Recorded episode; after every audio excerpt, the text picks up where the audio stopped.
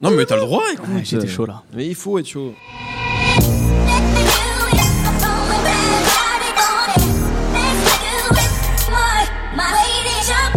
Bonjour, bonsoir à tous, c'est Mehdi Maizy et je suis très heureux de vous retrouver pour un nouvel épisode de No Fun. Dans un mois, tous les médias feront le bilan de l'année musicale écoulée et décerneront leurs récompenses. On ne va pas faire comme si nous n'aimions pas cet exercice, on prend un malin plaisir à s'y prêter chaque année. Seulement cette année, justement, ça ne sert à rien d'attendre décembre tant un homme a éclaboussé 2016 de son talent. Si 2015 appartenait à Kendrick, 2016 est également californienne et l'objet d'Anderson Pack. Avec son album Malibu, sa collaboration avec Knowledge, une flopée de collaborations marquantes, il ressemble comme deux gouttes d'eau à l'homme de l'année. Trois hommes m'accompagnent aujourd'hui et je suis persuadé qu'ils sont entièrement d'accord avec moi. Raphaël Dacruz est avec moi. Moi, je suis complètement d'accord avec toi. Salut Mehdi. Aurélien Chapuis est ici. Salut. Il n'est pas d'accord lui. Et Nicolas Paillon est Pas- également. Pas d'accord non plus, mais je suis là. Anderson Pack, homme de l'année, c'est parti. Am I wrong to say if she can't dance, that she can't? Ooh, hey, I never wanna waste your time.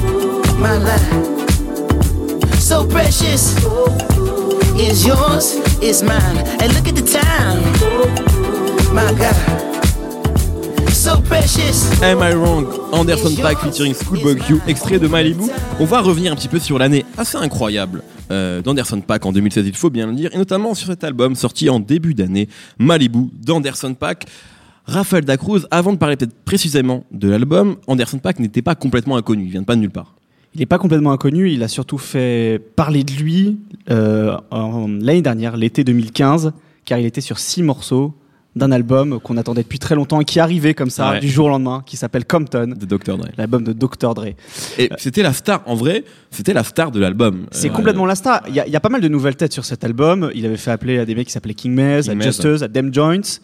Mais finalement, celui qu'on retient sur toutes ces nouvelles têtes, bah, c'est Anderson Paak, parce qu'il rappe, il chante, et notamment sur le morceau Animals, qui était produit par DJ Premier, et il fait un, un truc absolument incroyable, justement, avec sa, avec sa voix très particulière qu'on a entendue euh, sur l'extrait que tu, tu viens de nous passer, Am I Wrong? Et en fait, c'est quelqu'un, effectivement, qui, qui a déjà euh, 30 piges, et qui a toute une, carrière, une petite carrière derrière lui. Euh, euh, c'est déjà un mec qui a, qui a un parcours personnel très particulier. Anderson Paak, c'est un type qui vient d'une famille mixte racialement, comme on dit aux États-Unis. Euh, euh, un parent coréen et un parent afro-américain. Euh, c'est un mec qui a, fait plein de choses dans sa vie. Il a travaillé dans une ferme de cannabis, il a été SDF. Il a pendant un petit moment, il a aussi traîné avec un de ses potes qui était fan de punk rock. Il a dormi sur son canapé et donc il a, il a été bercé en fait par le punk.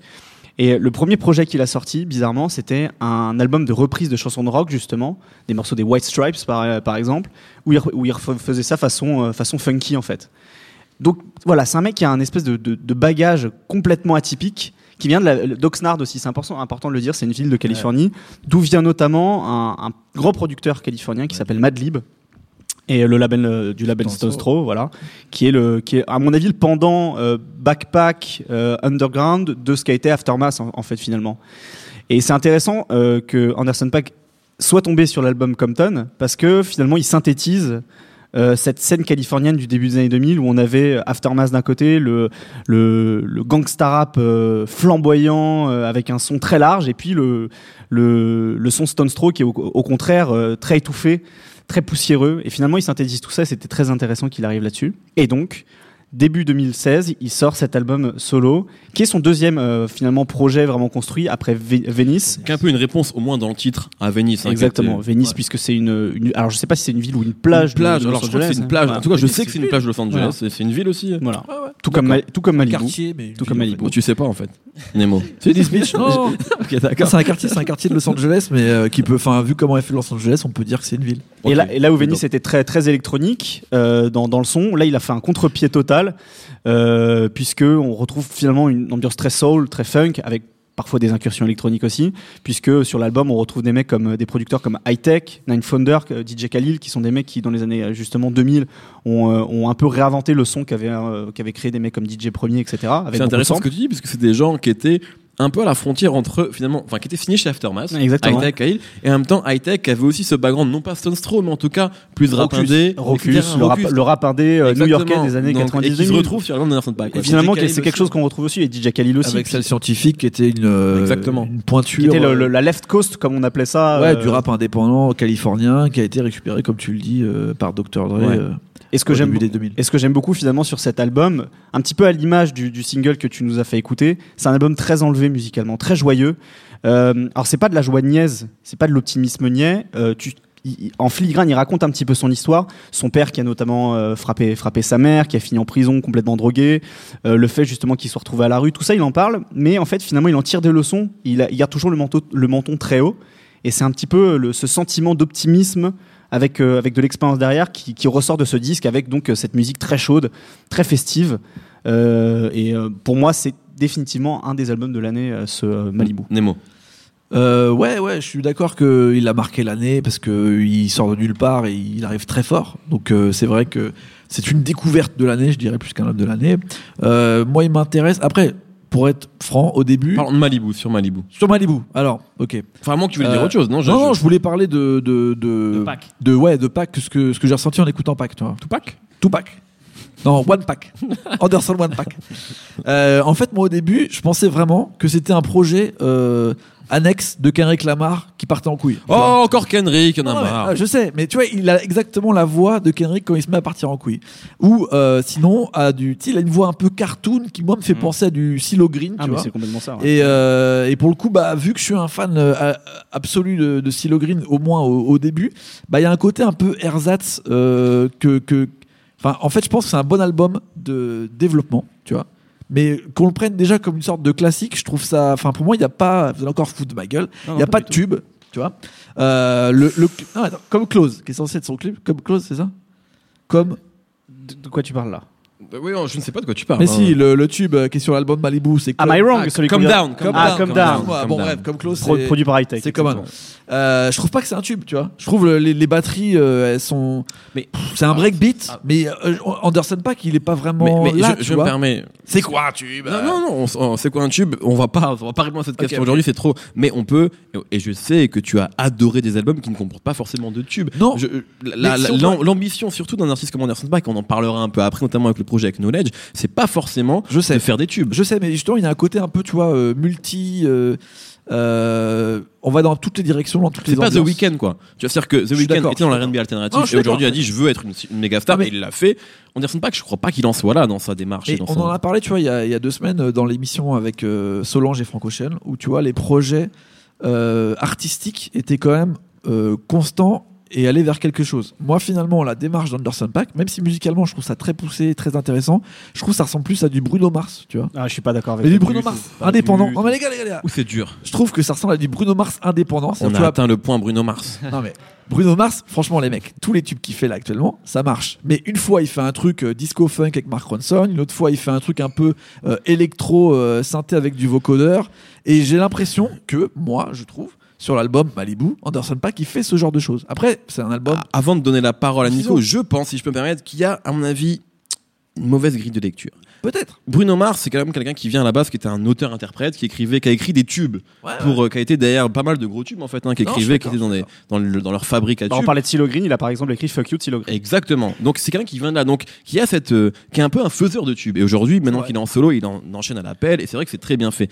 Je pense qu'Anderson Pack, et c'est ce qu'a dit Raphaël, vient pas de, de ce, de ce terrain-là et pas forcément dans ce, dans ce truc de cartonner forcément, même si ça marche et qu'il tourne et que c'est une star en devenir. Je suis d'accord. Voilà. C'est juste qu'au final, euh, son album me fait penser à ce type d'album où tu retrouves tout dedans en fait. C'est-à-dire Ok. que il y a tout, il y a, il y, a, il y a de la néo-soul des années 60, euh, d'un coup il y a un- il y, a un morceau qui est un peu plus synthé-pop, et en fait je ressens pas, euh, je vois, comme l'a expliqué Raph, euh, que le mec a, a- sait faire tout, tu vois, et le fait qu'il puisse refaire des reprises, son premier projet c'était des reprises de White Stripes en version funky, tu vois, c'est un peu ça en fait, c'est un, c'est un mec de, pour moi, Toi, il c'est s'est pas encore trouvé. c'est un énorme mec de piano bar, tu vois, et qui peut te faire toutes les ambiances. Il va t'emmener dans toutes les ambiances. Allez, viens, on retourne vers le futur. On va dans les années 60, les années 70, les, les années 80. Euh, Storm En fait, c'est un mec, c'est un mec de télécrochet quoi pour toi. Non, non, je dis pas ça à ce point-là, mais pour l'instant, oui, c'est un peu, euh, tu vois, comme si c'était le, le, le méga bonus euh, d'un truc à la The Voice, tu vois, où genre il est très fort, c'est un interprète exceptionnel, mais je n'ai pas rencontré le vrai One Pack. Ah, Nico. Alors, je vais être, je vais être entre Raph et Nemo, Ah, sans voilà. mauvais jeu de mots. C'est que c'est pas Bruno Mars, clairement. J'ai Euh, pas dit que c'était Bruno Mars. Non, non, mais euh, en fait, euh, peut-être, euh, alors peut-être que je vais choquer dans l'autre sens, mais toute proportion gardée, son disque, c'est- je verrai un peu peut-être comme une rencontre entre D'Angelo époque Voodoo et J'ai euh, beaucoup pensé à D'Angelo. et euh, Kendrick Ouais. Lamar et euh, To a Butterfly, tu vois. Ah. J'ai beaucoup pensé à Kendrick Lamar. entre deux, avec ce mélange, effectivement, ça, comme disait Nemo, ça va piocher un peu dans tous les sens, avec la funk comme liant en fait à tout ça. Et là où je, là où je suis d'accord avec Nemo quand il dit on sait pas qui est Anderson Paak, c'est pas qu'on sait pas qui c'est, c'est plus que son point fort, c'est sa voix, sa voix chaude, qui est hyper euh, magnétique en fait. Et on se concentre sur ça comme si c'était un instrument. Et des fois, tellement je me laisse prendre par ça, comme en fait c'est comme quand tu écoutes de la soul et que tu pas les mots, en fait tu écoutes le son des mots plus que le sens. Et bah c'est comme un instrument et en fait j'écoute pas ce qu'il dit des fois.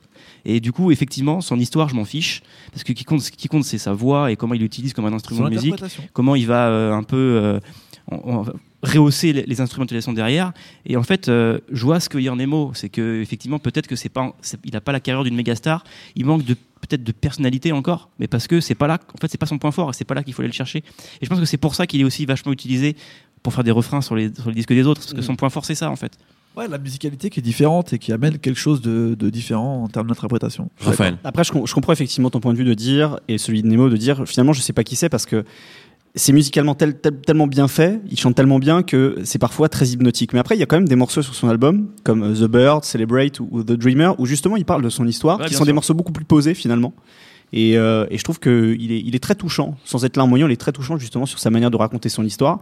Alors c'est pas forcément les, les morceaux qu'on retient le plus de l'album, parce que c'est pas les, les morceaux les plus efficaces, mais euh, au, au fur et à mesure des écoutes, The Bird qui est en premier par exemple et The Dreamer qui est en dernier sur l'album, quand, quand on écoute bien finalement, je trouve qu'on on découvre justement qui, Ouais, il est et qu'il a des choses à raconter euh, finalement sur lui-même et sur, euh, sur le monde tel qu'il voit. en fait, moi, c'est pour moi, c'est pas un défaut. C'est juste qu'il est, il est d'abord crooner avant Ouais. d'être euh, un mec qui écrit des, des- une histoire. Mais effectivement, il le fait quand même. Mais c'est juste que c'est secondaire en fait.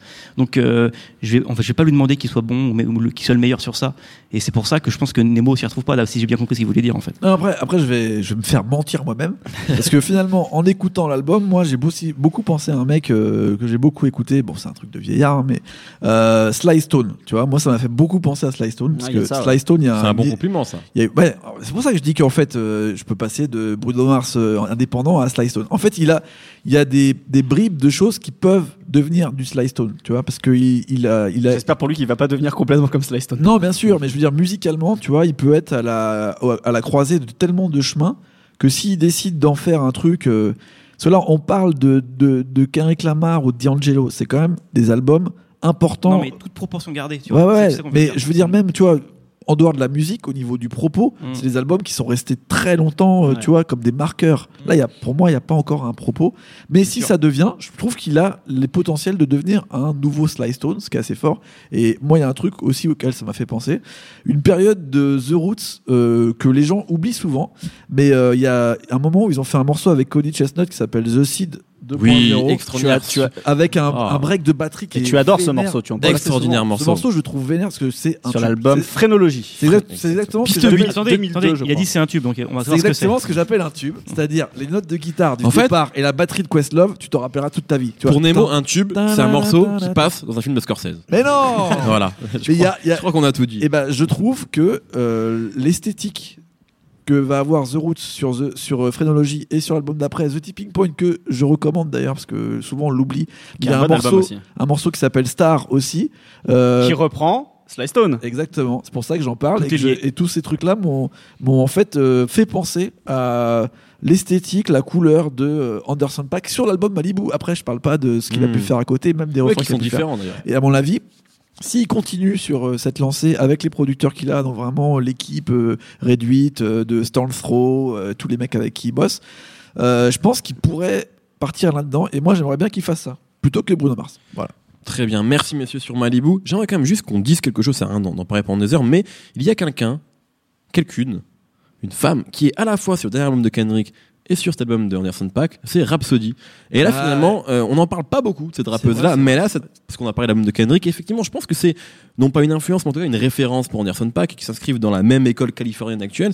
Et voilà, cette personne Rhapsody, elle est plébiscité un peu par, euh, par cette scène-là, et c'est intéressant juste de le noter. Après, il n'y a pas forcément grand-chose à dire, mais voilà, on parle pas assez de Rhapsody, donc on fera un offense sur Rhapsody. Voilà, je vous le dis. Euh, et on va Un tout de suite enchaîner sur le deuxième projet sorti cette année par Anderson Paak, Yes Loud. But all my chicks cook grits. Uh, and roll a spliff at the same damn time. You ain't lived long enough to have a bitch this fine. now, if you don't mind, if I call you a bitch, it's cause you're my bitch. And as long as Yes Loud. Si je- Yes, loud Merci Raphaël d'être là, heureusement que tu es là. C'est donc le projet collaboratif d'Anderson Pack avec un producteur qui s'appelle Knowledge qui a sorti énormément de 90. projets. Ouais. Nico, je crois que toi tu as plus préféré ce projet-là Ouais. que Malibu. En fait, j'avais découvert Anderson Pack en même temps que Knowledge. Euh, c'était avant Campton, mais un peu avant, donc j'ai découvert tardivement en fait euh, Anderson Pack euh, avec une vidéo où on le voyait dans l'arrière magasin, enfin dans, dans l'arrière cuisine d'un magasin bizarre où, qui vend des, des trucs de fil, c'est un truc chelou. Où en fait il est posé face à Knowledge, qui a ses machines devant lui, qui fait une prod en direct, et lui il groove dessus, il chante, et j'avais trouvé ça génial en fait, parce que avec la voix chaude dont on parlait, en fait il arrive à complimenter les samples de, de Knowledge, à les faire groover un peu. Et euh, je m'étais dit, putain, c'est génial. Et moi, en fait, c'est ça que j'attendais dans- d'Anderson Pack, c'est de faire ce truc qui est peut-être un peu plus rap, en fait, un peu plus hip-hop. Ouais. Euh, et c'est pour ça que j'ai préféré ce projet, du coup, à, à Malibu. Ça me parle plus parce que ça m'évoque des choses que j'aime, comme on a parlé de, de Madlib tout à l'heure, euh, donc de Stone Throw, etc. etc. Donc c'est, on va dire, c'est du rap de mec qui sort pas de, qui sort pas de sa chambre, qui fait des pros toute la journée en fumant des joints. C'est une musique très enfumée avec des, des gros samples euh, qui, qui, qui croustillent, etc. Et euh, clairement, c'est un disque qui fait référence à euh, des, des albums euh, un peu classiques qu'ont fait Madlib, je pense avec, surtout avec, avec MF Doom, Ouais. qui est clairement la référence. Alors, tout de suite, je vais le dire tout de suite, c'est moins bien que Mad Villainy. Enfin, moi, je préfère Mad Villainy parce Ouais. que C'est pas le même projet non plus. c'est pas le même projet, c'est clair. Mais qu'en fait, comme la comparaison est faite au- se fait automatiquement, on oublie de le dire, c'est que voilà, c'est toute proportion gardée, encore une fois. Mais je Euh, pense- je pense, je pense qu'ils avaient ça en tête en faisant aussi l'album. Ouais. hein. Ah, c'est sûr, complètement. c'est sûr. Ouais, ouais. C'est, t'as les mêmes les enchaînements, t'as les, les, les samples vocaux. et Puis le comme fait que ça sorte chez Stone Throw et tout. Enfin, là, un- Stone Throw, ils ont quand même euh, deux trois étiquettes maintenant. euh, faire des projets de mecs qui sont des rappeurs et qui vont se mettre à faire de la euh, et sinon, euh, faire, euh, faire, du, ouais. ma- faire du Mad Villain, quoi. Ouais, c'est clair. Et, ou, euh, des, des- ou du Quasimodo. Et donc, euh, au final, là, tu sens que les gens qui vont signer, c'est plus ou moins pour rester dans cette lignée.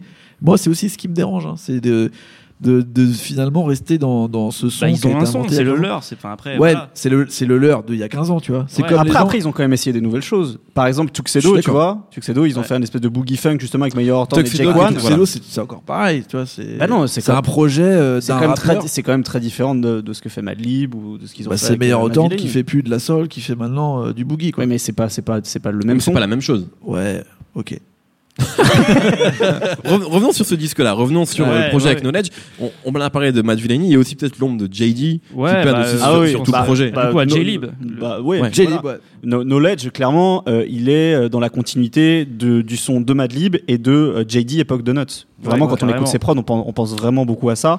Quel en ayant, projet posthume euh, de Le- JD Enfin, un des projets qui est sorti. qui, qui- qui est sorti juste avant sa mort, si je dis pas Ah, juste avant tout petit Ah, peu, c'est ouais. possible que c'était En juste même après, mais en tout ouais. cas, voilà. En euh, tout cas, c'est sorti en 2006, donc ouais, euh, l'année de, la mort de, de Dilla.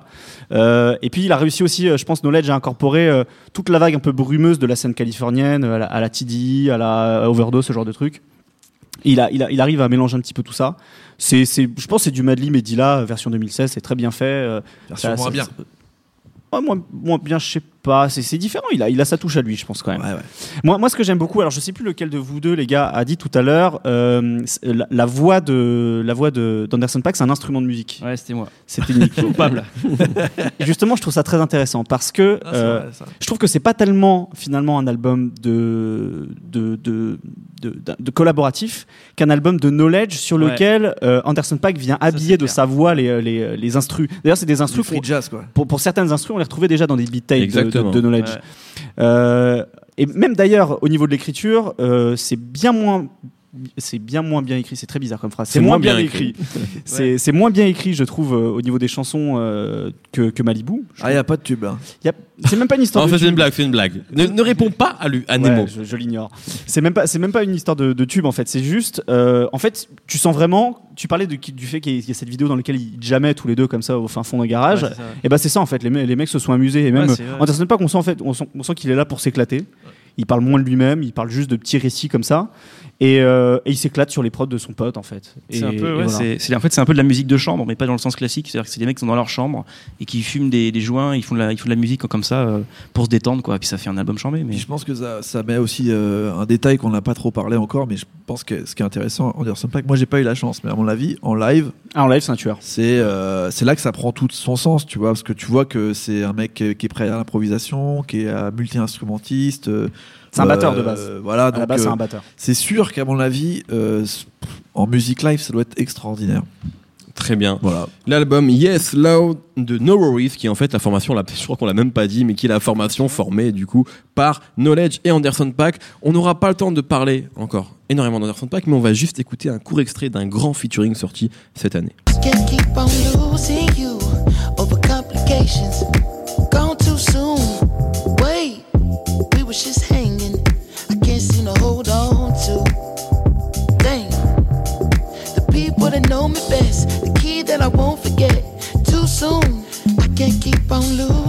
C'est aussi pour ça que je parlais d'Anderson Paak comme l'homme de l'année, ou en tout cas un des hommes de l'année, c'est parce qu'il a été très présent notamment sur des morceaux extrêmement marquants. On vient d'écouter Dang, donc, ou Dang, Dang, Dang, je ne sais pas.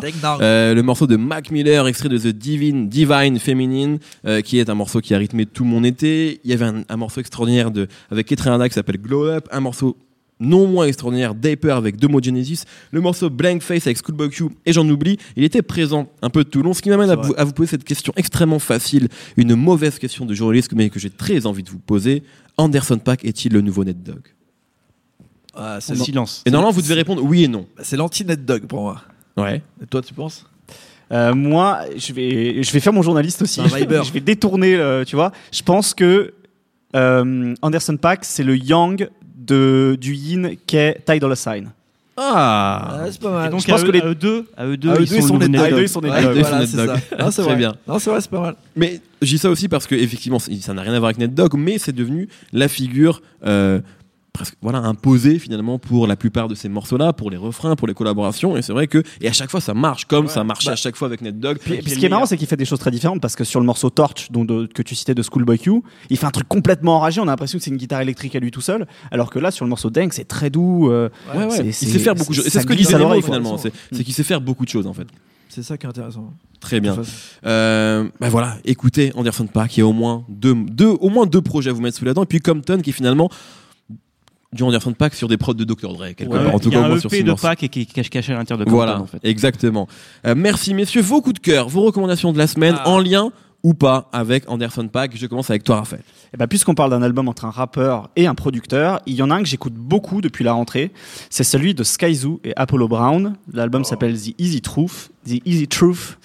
Euh, c'est du rap new-yorkais pur jus. Skyzoo, euh, il a un vrai talent d'écriture. Je pense que c'est un, un vrai, un vrai bon rappeur new-yorkais au sens classique tel qu'on l'a connu dans les années 90 et Apollo Brown un producteur euh, qui, euh, qui manie très bien les boucles. Euh, ce que j'aime beaucoup dans cet album c'est qu'il parle d'argent de matérialisme ni pour en faire la glorification ni pour en faire une condamnation. Mais en fait Skyzoo parle de sa propre expérience et comment il en est revenu un peu de tout ça justement de ce matérialisme etc et comment il a réussi à revenir à revenir à l'essentiel à mettre de côté le superflu justement sur des boucles très jazzy très automnales. Donc c'est parfait pour la saison Nemo.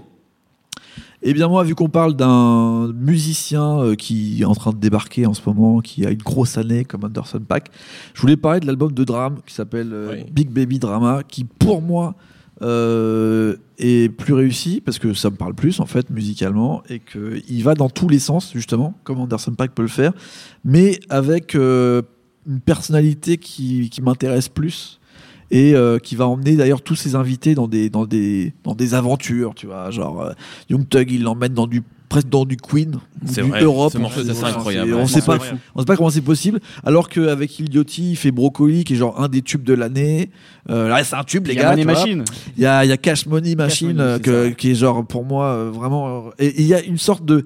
Tu l'écoutes, t'as un sourire comme lui tout le temps sur sa pochette avec son, son chien là. Et, euh, et en même temps, musicalement, tu sens qu'il peut aller dans toutes les directions et ça reste dans une cohérence ultime. Donc pour moi, euh, c'est intéressant de l'écouter en même temps que Malibu. Euh, parce que pour moi, c'est les deux euh, musiciens qui ramènent quelque chose de différent, un peu multi-instrumentiste. Ils savent rapper, ils savent chanter, mais avec deux visions différentes de comment ils veulent faire. Un qui est un petit peu plus euh, sudiste et l'autre plus californien, et qui sont pas dans les mêmes écoles, mais euh, je trouve ça intéressant de les mettre en, en parallèle. Nico. Euh, moi, mon coup de cœur, c'est euh, Bucket List Project de Saba, euh, qui est un- en fait un pote de Shane the Rapper et qui fait un rap qui ressemble un peu avec peut-être une, une, euh, comment dire, une joie un peu plus contenue que chez Shane, ça ça est un peu débordant, chez lui c'est un peu plus contenu. Et le concept de son album, euh, c'est que entre les morceaux, il y a des interludes où en fait ses amis font une bucket list, donc c'est comme une to-do list, c'est-à-dire où tu coches euh, quand t'as- tu fais un souhait et puis tu coches quand tu, l'as fait. Donc tu as des gamins qui disent bah moi je veux faire un contre un contre un basketteur, moi je veux euh, baiser telle meuf connue, etc. Et donc avec cette idée un peu comme ils sont à Chicago que euh, peut-être que c'est des gamins qui vont mourir bientôt, donc c'est un peu une liste de choses qu'ils veulent faire avant de mourir. Donc c'est c'est un peu triste. Et finalement comme il y a ce côté euh, très positif qu'a le rap de Chance qu'on retrouve chez Saba, en fait au fur et à mesure il y a des adultes qui arrivent et qui nous disent que finalement on peut vieillir à Chicago, donc il va y avoir Loupé Fiasco ou le père de Saba qui va aussi remplir cette bucket list sur l'album. C'est hyper bien. Très bien. Et moi, je vais rapidement euh, recommander l'album d'un- d'une personne dont a parlé Raphaël. C'est l'album de Ty Dolla Sign Campaign. On avait parlé de l'album Free TC, sorti l'année dernière. On avait fait un podcast où on avait notamment longuement parlé du disque. Et je trouve que Campaign est sûrement encore plus réussi. En tout cas, je l'écoute. Je me réveille sur ce disque tous les matins. Bah, voilà. Voilà, je vous le dis. C'est bien de les mettre en parallèle tous les trois, tu vois. Eh ben voilà. Ah, est Eh bien. ben, eh, cette émission est réfléchie. C'est la Sainte Trinité euh, ce qu'on R&B pourrait 2016. C'est l'émission des parallèles. Merci beaucoup, messieurs. Notre temps est écoulé. Merci à Jules Cro à la technique. Retrouvez-nous tous les vendredis sur SoundCloud, iTunes et tous les internets. On s'appelle No Fun à chaque fois. No Fun est un podcast de Binge Audio. Retrouvez toutes les émissions également sur binge.com. Les enregistrements ont lieu en public à partir du prochain. Vous pouvez venir du coup en vous en réservant votre place sur le site. Bonne semaine à tous. Écoutez Anderson Pack et à très bientôt.